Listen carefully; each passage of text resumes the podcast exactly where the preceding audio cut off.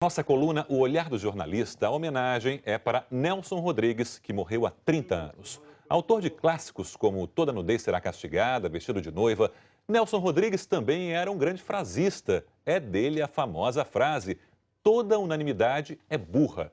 Pedimos ao filho do dramaturgo, o jornalista Nelson Rodrigues Filho, para escrever um texto sobre o pai. Olha que responsabilidade, hein? Vamos ouvir o profeta tricolor.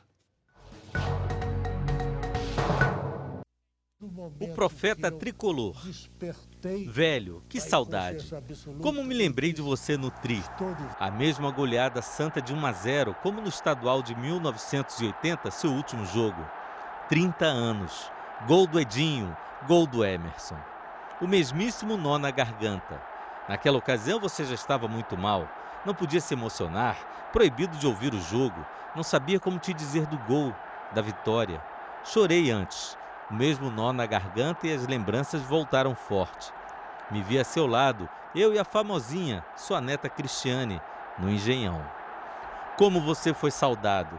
Que imensidão de fotos fui convocado a tirar com torcedores. Afinal, sou seu filho.